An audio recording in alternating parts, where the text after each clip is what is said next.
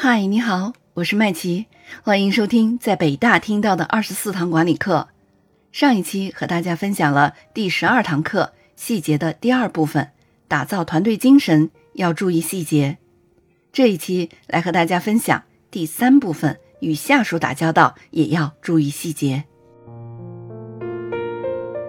不管是大型企业还是中小型企业，对于企业的领导者来说，我们所要面对的。无外乎就两个字，一个是人，一个是事。尽管管人和理事是相互联系的，人中有事，事中有人，但是管人和理事还是有所不同的。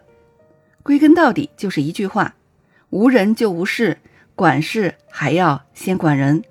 管人啊，是管理的根本。大家可以看一下我们企业的“企”字，“企”字是以人字当头。只有管好人，才能管好企业。企业的领导者啊，要管好企业，必须要学会管人。我们都知道，企业之间的竞争其实就是人才的竞争。那么，在人才竞争当中，能否取胜，在很大程度上取决于领导者的细节管理。相信你一定听说过，管理是一门艺术。管理之所以被称为艺术，那是因为这是一项极其复杂而且。非常费心劳神的工作，就像一个木匠，他不能简单的用锤子解决所有的问题一样。没有谁能让领导者一夜之间就精通所有的管理方法和管理技术，也没有谁能让一名领导者一夜之间就从平庸变成了卓越的领导者。海尔集团的总裁张瑞敏曾经说过：“把每一件简单的事做好，就是不简单。”把每一件平凡的事做好，就是不平凡。美国西点军校的格兰特将军也曾经说过：“细枝末节是最伤脑筋的。”是的，天下大事必作于细。展示完善的自己很难，需要每一个细节都非常完美。但是毁坏自己却很容易，只要一个细节没有注意到，就会给你带来难以挽回的影响。管理同样也是如此。真正优秀的领导者能够在管理的过程中不断发现细节，注重细节，并且会应用细节。说到这里啊，你一定会问：那么优秀的领导者他们是如何注重细节的呢？今天啊，就来和你分享一下优秀的领导者应该注意的五个细节。我们首先来说，优秀的领导者应该注意的第一个细节，就是要当好表率。为下属树立榜样。常言道：“火车跑得快，全凭车头带。”而领导者无疑是企业里的车头，为我们的员工起带头作用。这就要求领导者在企业里呀，要做好表率，为下属树立榜样。榜样是非常重要的。要成为下属的榜样，并非易事，要靠我们自己平时的工作技巧才能做到。以身作则不是整天在下属面前喊喊口号就可以了，而是要靠我们的真才实学。我们的工作能力、工作水平远比口号更重要，而且更能让我们的下属钦佩有加。所以，我们要永远记住这句话：领导是被学习的榜样，不是被赞扬的对象。给别人树立学习的榜样，远不是一件很容易的事情。那就意味着必须时时刻刻不断加强我们在孩童时代从学校那里听来的那些传统的个人品质，树立榜样就意味着要去发展诸如勇气、诚实、随和、不自私自利、可靠等等个人品格特征。为别人树立学习榜样，也意味着我们要坚持道义的正确性，甚至。当这种坚持需要你付出很高代价的时候，你也必须得坚持。我们再来说，优秀的领导者要注意的第二个细节，就是你可以批评，但是不要轻蔑。如此简洁却又如此精辟的一句话，它道出了一个领导者对于员工所应持有的正确的态度，就是要尊重员工的人格。一个企业的员工啊。他的人格能否得到真正的尊重，反映了这个企业的人力资源的管理是否得到了真正的重视。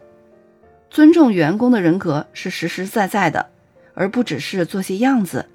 员工心则公司心，把企业的生死存亡和员工联系在一起，体现了企业对人的重视，重视人的作用，注重培养员工和公司共存共荣、强存强荣的士气，企业就能立于不败之地。要成为优秀的领导者，我们还要注意第三个细节，就是多想想员工的感受。领导者需要知道员工的感受，并且在处理自己的工作的时候，应该把这一点也要考虑进去。通常，在你认为你考虑了员工的感受时，你真正在做的只不过是想，如果你站在他们的立场的时候，你会怎么想，会怎么做。如果你不再揣测员工的感受，又没有从他们那里得到足够的信息，你肯定会暴露对员工了解的不足。一旦你把一些莫须有的看法套在了员工的身上，员工就会对你失去信心，并且他们会因为你不了解他们而感觉受到了伤害，甚至有的时候在极端情况下，他们会觉得受到了愚弄而爆发逆反心理。对于员工而言呢，自己是站在与领导相对的一边。所以说，他们往往只能从自己的利益或者是观点出发来看待所有的事情，这就要求我们领导者要养成换位思考的习惯，经常去站在对方的角度、他的立场上去想一想。如果你想要理解员工，做个受欢迎的领导者，那么我们就必须这样做：让他们说话，试着让自己站在他们的立场上去考虑问题。要成为优秀的领导者，我们还要注意第四个细节，就是不轻易让员工的利益缩水。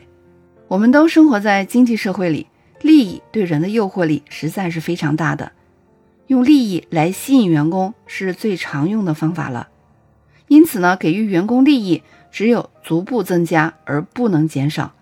空头支票或者是员工不愿意接受的替代物都会遭到反对，这是一条不变的戒律。要减少员工已经得到的利益，必定会遭到员工的强烈反对。不论你的理由是什么，都会是这样的结果。人们对于已经到手的东西，绝不肯轻易放弃的。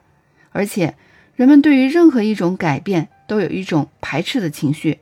即使这种改变是有益的，在员工没有充分理解、体会到改变所带来的好处之前，他们都会持有反对的态度。人的自然反应就是有一种是对新的、不同的东西有所抗拒。如果作为领导者，你要剥夺员工的既得利益，不仅会遭到员工的反对，同时还会使领导者的威信丧失殆尽，还会造成其他的恶果，甚至会使公司的业绩受到一定的影响。最后，我们再来说，要成为优秀的领导者，还要注意的第五个细节。就是有距离才有威严。孔子曾经说过：“临之以庄，则敬。”这句话的意思是什么呢？就是说，领导者不要和下属过分亲近，要和他们保持一定的距离，给下属一个庄重的面孔，这样才能获得他们的尊敬。领导与下属保持距离，具有很多独到的驾驭功能。这种驾驭功能主要表现在四个方面，我具体来给大家分享一下。第一个方面就是它可以避免下属之间的嫉妒和紧张。如果领导与某个下属过分亲近，势必在下属之间会引起嫉妒、紧张的情绪，从而人为的造成了不安定的因素。第二个方面呢，就是。与下属保持一定的距离，可以减少下属对自己的恭维、奉承、送礼、行贿等等行为，避免不必要的麻烦。第三个方面呢，就是与下属如果过分亲近，可能会使领导者对自己所喜欢的下属的认识失之公正，干扰用人原则。第四个方面呢，当我们与下属保持一定的距离，就可以树立并维护领导者的权威。俗话说。进则庸，疏则微。作为管理者呢，我们要善于把握与下属之间的远近亲疏，使自己的领导职能得以充分的发挥它应有的作用。这一点啊，其实是非常重要的。不知道你们自己有没有碰到这种问题？可以在评论区来说一说。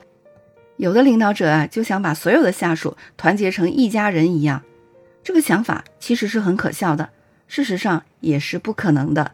如果你现在正在往这个方面去努力，那我就劝你赶快放弃吧。